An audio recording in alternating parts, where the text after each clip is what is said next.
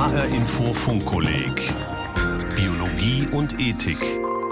Um das große Ganze, um die ganz großen Zusammenhänge geht es jetzt in der Folge 23.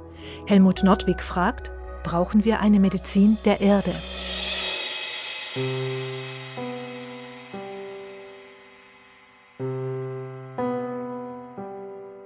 Was mir den Hauptantrieb gewährte, war das Bestreben, die Natur als ein durch innere Kräfte bewegtes und belebtes Ganzes aufzufassen. Alexander von Humboldt in der Vorrede zu seinem Werk Kosmos 1845.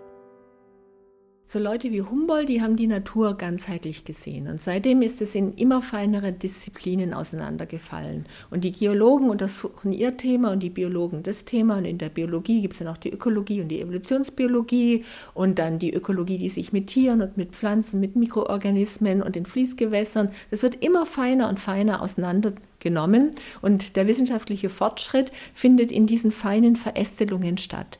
Was wir aber brauchen, um das Erdsystem zu verstehen, ist eine Zusammenarbeit von all diesen Disziplinen. Die Erde als System beschäftigt Professor Katrin Böning-Gäse schon lange. Sie leitet das Biodiversität- und Klimaforschungszentrum der Senckenberg Gesellschaft für Naturforschung in Frankfurt. Ihre Forschungsergebnisse zeigen, wenn sich das Klima ändert, wirkt sich das auf die Lebewesen aus – denn in welchem Zustand die unbelebte Natur ist, also Böden, Gewässer, Luft, das ist entscheidend dafür, ob dort Leben möglich ist und welche Organismen vorkommen. Umgekehrt beeinflussen die Lebewesen die anderen Teilsysteme der Natur, auch und besonders wir Menschen. In den letzten Jahrzehnten haben wir das System Erde massiv verändert.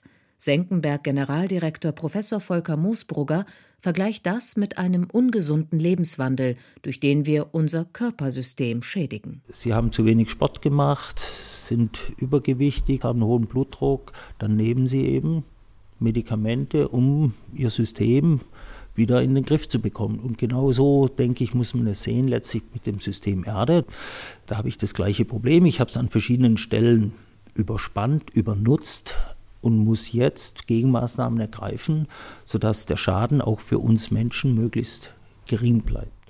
Eine Medizin für die Erde also, für den blauen Planeten, dessen Ozeane, Kontinente und Atmosphäre zusammen mit dem Leben ein Ganzes bilden, bei dem jeder Teilbereich von allen anderen abhängt. Die faszinierenden Aufnahmen der Erde aus dem Weltraum während der Apollo 17 Mission im Jahr 1972 sind zur Ikone dieses Gedankens geworden. Seitdem hat die Erdsystemforschung große Fortschritte gemacht. Heute sind wir wieder da, wo Humboldt auch gestartet hat. Wir versuchen, die vielen Einzelteile wieder zusammenzubringen, um das System zu verstehen. Nur haben wir heute ganz andere Methoden, Untersuchungsverfahren zur Verfügung, um uns wirklich dem System Erde zu nähern. Und das ist ganz wesentlich auf der einen Seite die Satellitenbeobachtung, Fernerkundung, das System insgesamt zu beobachten, auf der anderen Seite die Modellierung, mit der wir Prozesse, die auf der ganzen Erde ablaufen, simulieren können.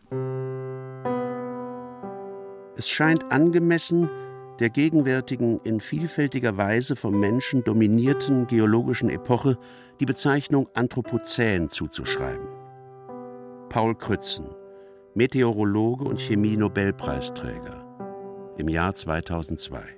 Letztlich geht es vor allen Dingen auf die globale Nachhaltigkeitsdiskussion zurück, wo man eben zunehmend gesehen hat, seit den 60ern, spätestens den 70ern, dass wir doch sehr massiv in das Erdsystem eingreifen, als kollektive Menschheit sozusagen, mit den verschiedensten Umweltschäden, die damit verbunden sind, inklusive Übernutzung von Wasserressourcen. Die sind das wissenschaftliche Thema von Professor Dieter Gärten. Er koordiniert den Bereich Erdmodellierung am Potsdam Institut für Klimafolgenforschung. Wasser ist ein zentrales Element im Erdsystem, denn es kommt in all seinen Teilbereichen vor. Im Boden als Grundwasser, in Bächen, Flüssen und Seen als Süßwasser, in den Ozeanen als Salzwasser und in der Luft als Wasserdampf oder in flüssiger Form als Regenwolken. Auch wir Menschen sind Teil des Systems Erde und auf diesen Kreislauf des Wassers angewiesen. Um ihn im Detail zu verstehen, bräuchte es flächendeckende Messungen, doch davon ist die Forschung weit entfernt. So ist nur von 70 Prozent der Flüsse bekannt, wie viel Wasser sie führen. Und das ist allerdings nur ein Teil eben des Wasserkreislaufs.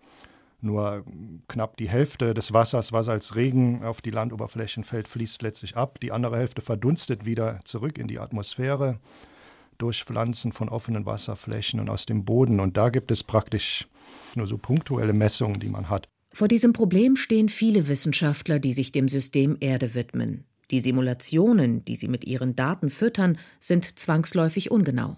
Am liebsten hätten sie immer noch mehr Messwerte. Trotzdem sind die Modelle genau genug, um Aussagen zu treffen. Dieter Gärten stellt zum Beispiel fest, eine globale Wasserknappheit gibt es nicht. Aber man hat eben diese sehr große Ungleichheit der Wasservorkommen. Global würde das natürlich reichen für auch 10 Milliarden Menschen, zum Beispiel um deren Nahrungsmittel zu produzieren, wo der meiste menschliche Wasserverbrauch letztlich hineingeht. Aber sie werden immer das Verteilungsproblem haben und das Problem, dass sie in vielen Gegenden eben eine Übernutzung des Wassers haben, eine Verschmutzung von Wasser und entsprechend auch Wasserknappheit mit entsprechenden Auswirkungen auf soziale und ökonomische Verhältnisse. Zum Beispiel im Iran.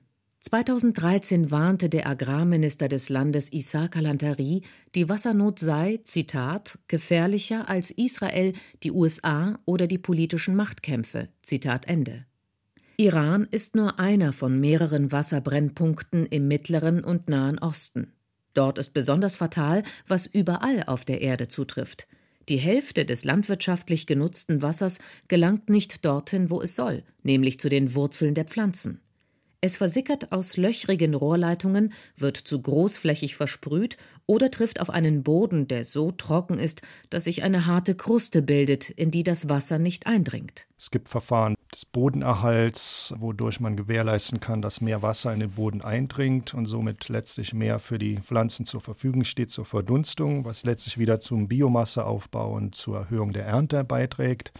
Also das ist so ein großes Paket an Maßnahmen, die man im Feld machen kann. Und wir hatten mal in Simulationen gezeigt, dass man alleine dadurch die globale Nahrungsmittelproduktion um mindestens 20, wenn nicht sogar 40 Prozent erhöhen könnte, wenn man nur das Wasser, was auf den Feldern der Erde vorhanden ist, effizienter nutzt.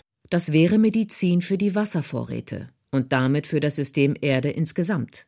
Es zeigt sich, die Menschheit als ein Teil des Erdsystems beeinflusst also gravierend einen anderen Sektor dieses Systems, nämlich die Wasserkreisläufe. Zum einen, weil die Weltbevölkerung stark wächst und ernährt sein will. Doch ein zweiter Einfluss ist noch gravierender, der menschengemachte Klimawandel. Prognosen sind schwierig, besonders wenn sie die Zukunft betreffen. Mehreren Urhebern zugeschrieben, darunter Karl Valentin, Mark Twain und Niels Bohr. Natürlich gibt es Ungewissheiten und es gibt Mängel in unserem Verständnis. Und das wird dann gleich so verallgemeinert darauf hin, eigentlich wissen wir ja gar nicht, was passiert und wir wissen auch nicht, was in der Zukunft passieren wird. Professor Jochen Marotzke leitet die Abteilung Ozean und Erdsystem am Hamburger Max-Planck-Institut für Meteorologie.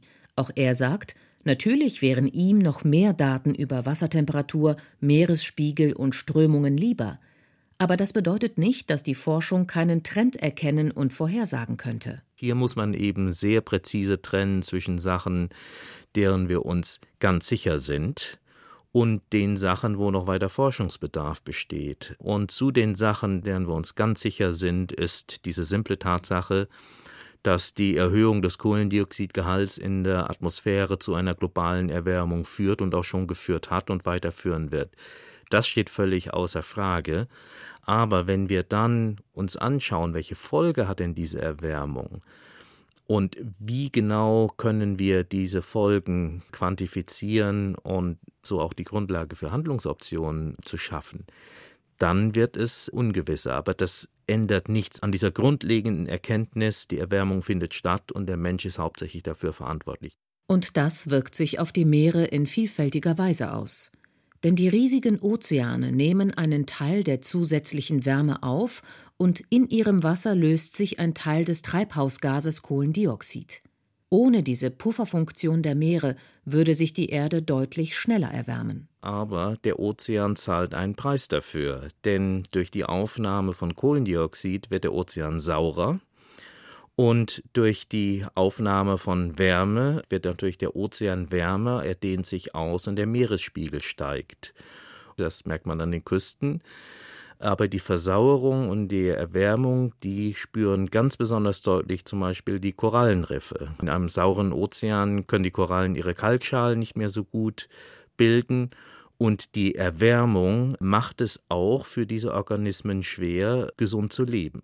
Das wirkt sich auf die Nahrungsketten und damit auf die Ökosysteme in den Meeren aus. Menschen sind vor allem vom Anstieg des Meeresspiegels betroffen. Seit dem Jahr 1900 sind die Ozeane um etwa 20 Zentimeter angestiegen. Bis zum Ende dieses Jahrhunderts werden es weitere 30 bis 50 Zentimeter sein, falls es gelingt, die Erderwärmung auf zwei Grad zu begrenzen. Sonst steigt der Meeresspiegel bis zu einem Meter an. Bei einem Meter wird es schwierig. Was machbar ist, jedenfalls für ein reiches Land wie Deutschland, ist, sich vor Sturmfluten, die natürlich dann auch höher ausfallen werden, zu schützen. Das geht und das wird auch mit sehr viel Augenmaß und gründlich gemacht in den norddeutschen Küstenländern. Also Deiche werden verbreitert, erhöht, auch mit Blick auf weiteren Anstieg. Ein armes Land kann sich das viel weniger leisten, die Deiche einfach höher zu bauen. Bangladesch ist so ein Problemland. Außerdem überfluten Flüsse an ihren Mündungen viel größere Flächen, weil sie in einem Meer mit höherem Wasserstand nicht so gut abfließen können.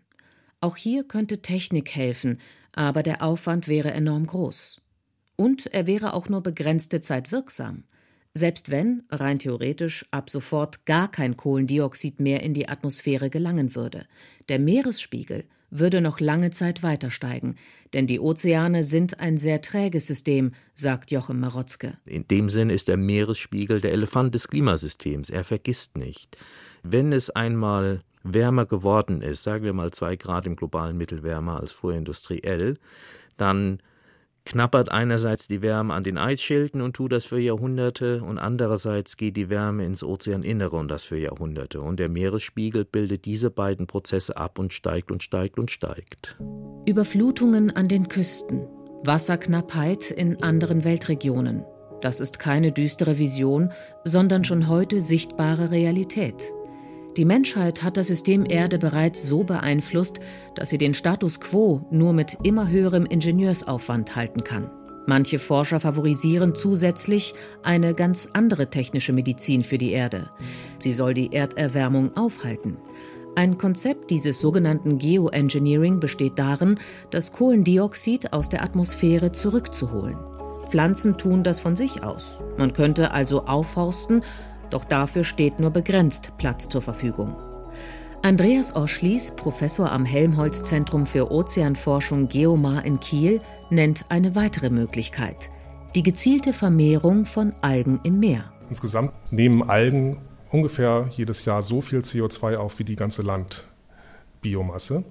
Wir müssen, wenn wir dies als CO2-Senke verwenden wollen, aufpassen, dass die Algen auch verschwinden, CO2 von der Meeresoberfläche und dem Gasaustausch mit der Atmosphäre wegnehmen. Das kann passieren, indem die Algen absinken. Das passiert in einigen Gebieten und in einigen Jahreszeiten. Wir haben Algenblüten und zum Ende der Blüte beobachtet man häufig, dass diese Blüten kompakt absinken. Deshalb haben Wissenschaftler im Südatlantik versuchsweise auf 300 Quadratkilometern Algen gedüngt. Das Ergebnis dieses Großexperiments? Tatsächlich haben sich die Algen vermehrt, so wie es die Forscher erwartet hatten. Doch Ruderfußkrebse haben einen guten Teil davon vertilgt. Und sie sind keineswegs zu Boden gesunken, haben das Kohlendioxid also nicht aus dem Kreislauf entfernt.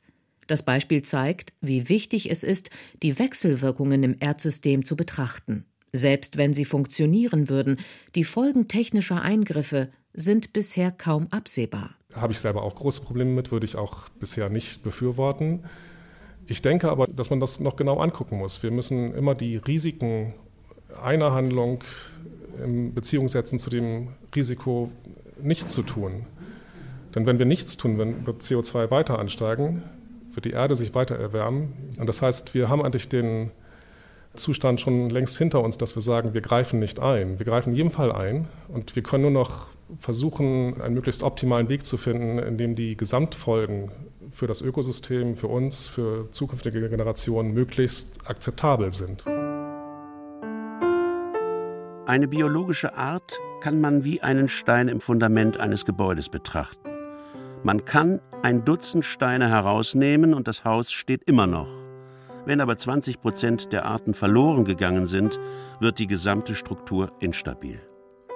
So funktionieren Ökosysteme. Donald Falk, US-Ökologe 1989. Die Biodiversität ist letztlich die Lebensgrundlage für uns Menschen. Wir brauchen eine vielfältige Umwelt. Es reicht von einer Vielfalt der Arten über eine Vielfalt der Gene und einer Vielfalt der Landschaften, um eben auf der Erde leben zu können und um unsere Nahrung, unsere Medikamente, unser Glück letztlich auch zu finden. Katrin Böning-Gäse vom Senckenberg Forschungsinstitut weiß aber auch, die Biodiversität, also die Vielfalt des Lebens auf der Erde, schwindet in einem dramatischen Ausmaß. Das betrifft einerseits die Zahl der Arten. Zwar gibt es dazu keine verlässlichen Zahlen, Experten vermuten aber, dass jeden Tag mehrere Arten aussterben und für immer verloren sind. 25.000 Tier- und Pflanzenarten sind laut der roten Liste der Weltnaturschutzunion vom Aussterben bedroht. Andererseits geht auch die Zahl von Organismen in vielen Lebensräumen zurück. Zum Beispiel hat die Menge an Insekten bei uns in den letzten 27 Jahren etwa um drei Viertel abgenommen. Auch dafür sind überwiegend die Menschen verantwortlich. Und der Verlust der Biodiversität betrifft sie zugleich ganz direkt. Das eine ist wirklich die Versorgung mit Gütern, mit Nahrung, mit Bauholz, mit Medizinalpflanzen, mit Sauerstoff. Auf der anderen Seite hat die Natur auch den kulturellen Wert, die hat einen spirituellen Wert. Wir sind vielleicht gerne an einem bestimmten Punkt in der Natur oder unter einem bestimmten Baum. Die anderen Formen der Dienstleistung sind eher der Erhalt der Natur um ihrer selbst willen, damit die Ökosysteme funktionieren. Das hat einer der größten Langzeitversuche bestätigt, das sogenannte Jena-Experiment. 15 Jahre lang haben Wissenschaftler beobachtet, wie sich Versuchsflächen entwickeln, auf denen sie unterschiedlich viele Pflanzenarten ausgesät hatten, von Monokulturen bis zu Parzellen mit 60 verschiedenen Arten. Im Sinne der Erdsystemforschung wurden auch die Bodenqualität und der Wasserkreislauf untersucht. Die Ergebnisse waren eindeutig. Artenreiche Flächen bieten mehr Insekten einen Lebensraum, sie sind widerstandsfähiger gegen Trockenheit und Starkregen, und sie bringen dabei auch noch mehr Ertrag. Trotzdem sieht die Realität auf vielen Feldern anders aus. Weil die Agrarlandnutzung jetzt einen Grad an Perfektionismus angenommen hat, der wirklich gruselig ist das System ist jetzt so dermaßen auf menschliche Nahrungsproduktion und Erhalt der Biomasse optimiert, dass wirklich überhaupt nichts mehr für andere Organismen und in dem Fall dann Insekten übrig bleibt. Es ist für mich fast die Perfektionierung von Eingriffen in die Natur zugunsten des Menschen unter vollkommener Abzweigung aller letztlich Energie und Nährstoffe, die in andere Arten fließen können. Der Klimawandel tut sein Übriges. Noch können Tier- und Pflanzenarten, die nicht zu viel Wärme vertragen, ausweichen. Noch breiten sich solche wärmeempfindlichen Arten bei uns weiter nach Norden aus und wandern in den Bergen höher hinauf. Wenn aber der Nordpol oder die Gipfel erreicht sind, können sie der Erwärmung nicht mehr entkommen und sind vom Aussterben bedroht. Doch Katrin Böning-Gäse hat auch eine gute Nachricht. Für die Biodiversität gibt es eine wirksame Medizin, Artenschutz und eine andere Landwirtschaft. Wenn wir uns das vornehmen, Arten zu schützen, dann funktioniert es auch. Und auch die Naturschutzgebiete in Deutschland funktionieren sehr gut. Die vielen seltenen Arten sind in den Schutzgebieten ganz erfolgreich geschützt und über lange Jahrzehnte haben die Wasservögel abgenommen. Jetzt sind die gut geschützt, erholen sich, die Kraniche nehmen zu, die Graugänse nehmen zu.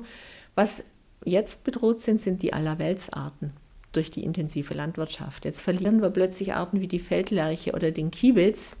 Umgekehrt, wenn man jetzt bei der landwirtschaftlichen Nutzung beschließt, man stellt genug extensive Wiesen und Flächen zur Verfügung, dann würde sich die Diversität in der Agrarlandschaft auch von ganz alleine und über die Zeit wieder erholen.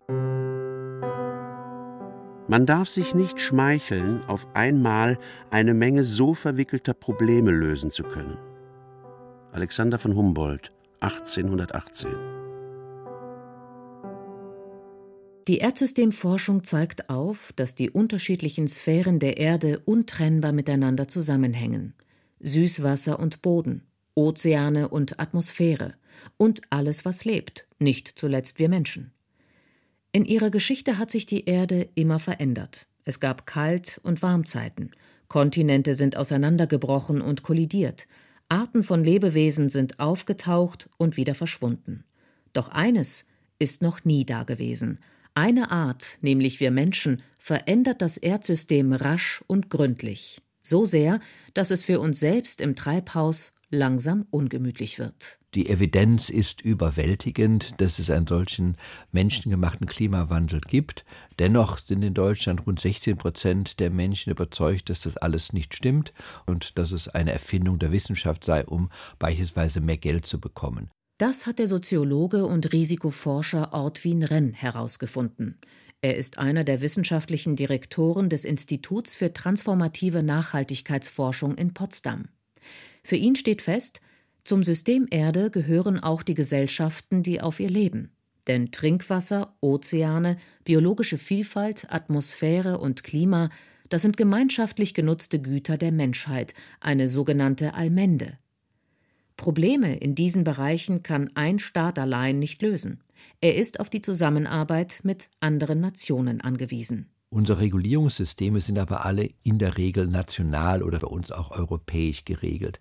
Und dann kommen wir in dieses sogenannte Allmende Problem. Jeder einzelne Staat glaubt, er trägt nur marginal zu dem Problem bei, also sollte er nichts tun und die anderen handeln lassen und die anderen sagen, wenn der nicht mitmacht, mache ich auch nicht mit, denn er wird ja davon profitieren, wenn ich in die Vorleistung trete. Und dieses Allmende-Dilemma ist eines der ganz schwierigen Themen weltweit, weil wir keine weltweiten Institutionen haben, die wirklich Biss haben und das durchsetzen können. Deshalb kann eine Medizin für die Erde nur in internationaler Zusammenarbeit entstehen. Sie muss auch berücksichtigen, dass vor allem die Industriestaaten für den jetzigen Wandel des Erdsystems verantwortlich sind. Sie stehen also in der Pflicht gegenüber den ärmeren Ländern. Verhandlungen darüber sind oft mühsam, aber nicht aussichtslos. Kooperationen und Verträge zwischen Staaten waren schon mehrfach erfolgreich, etwa das Montreal-Protokoll zum Schutz der Ozonschicht oder das Washingtoner Artenschutzübereinkommen, das den Handel mit gefährdeten Arten verbietet. Nun ist es vergleichsweise einfach, ozonschonende Kühlmittel zu verwenden oder an den Flughäfen Schlangen und Orchideen zu beschlagnahmen. Das Ringen um den Klimaschutz ist viel zäher. Nach Ottwin Renns Meinung zeigt sich aber, selbst bei diesem dicken Brocken sind Fortschritte möglich. Es ist also eine Koalition der Willigen. In Paris waren es dann ja fast alle und einige sind leider wieder ausgestiegen, wie die USA. Aber nichtdestotrotz ist die Macht der Willigen doch so groß, dass sie auch einen Einfluss auf die anderen haben. Und diese Kooperationslösung ist insofern natürlich auch besser, weil, wenn sie ernst gemeint ist, jeder auch selber dafür sorgt, dass er seine Versprechungen einhält. Katastrophen kennt allein der Mensch, sofern er sie überlebt. Die Natur kennt keine Katastrophen. Max Frisch, 1979. Wir Menschen mögen eigentlich stabile Zustände, die es aber auf der Erde so nicht gibt. Das fällt uns schwer zu verstehen, aber es ist so, die Erde hat kein Gleichgewicht. Der Mensch stört überhaupt nicht das Gleichgewicht der Erde, weil es das Gleichgewicht der Erde nicht gibt. Insofern gibt es permanent eine Veränderung und die Natur kennt auch keine Wertung in dem Sinne, was ist gut oder böse. Veränderung findet einfach statt und da ist keinerlei Wertung dahinter. Betont Volker Moosbrugger. Die Erde ist ein System im Wandel. Das hat die Forschung in den letzten Jahren deutlich gemacht. Es hat sich schon vor unserer Zeit verändert, aber auch wir Menschen haben dieses System beeinflusst. Wir hätten auch, wenigstens in Ansätzen, eine Medizin, um diese Änderungen zu korrigieren. Kampf gegen den Klimawandel, Artenschutz und eine andere Landwirtschaft, mehr internationale Zusammenarbeit. Ob wir diese Medizin einsetzen oder nicht, für den Fortbestand der Erde spielt das keine Rolle. Aber wir Menschen haben natürlich Wertvorstellungen und es ist durchaus legitim zu sagen, das ist eine Erde, die für uns Menschen positiv und angenehm ist oder das ist ein Erdsystemzustand, der ist für uns sehr kritisch und problematisch. Da ist die Herausforderung schon auch an die globale Gemeinschaft zu identifizieren, was ist eigentlich ein Zustand, den wir gerne hätten. Und dieses Wir, das schließt natürlich ganz besonders Menschen in den Ländern ein, die von den Klimaveränderungen schon jetzt akut betroffen sind. Helmut Nordwig war der Autor der 23. Folge des Funkkollegs Biologie und Ethik, nachzuhören auf hrinforadio.de und nachzulesen ab dem kommenden Dienstag im neuen Funkkollegbuch. Das versammelt dann die 24 Sendungen des Funkkollegs in leicht überarbeiteter Form. Sein Titel Biologie und Ethik Natur im Griff. Das Buch erscheint bei Senckenberg und die genauen Infos finden Sie auf funkkolleg-biologie.de. Und dort gibt es auch ein umfangreiches Zusatzmaterial, zusammengestellt von Senckenberg Wissenschaftlerinnen und Wissenschaftlern. Mein Name ist Regina Oehler.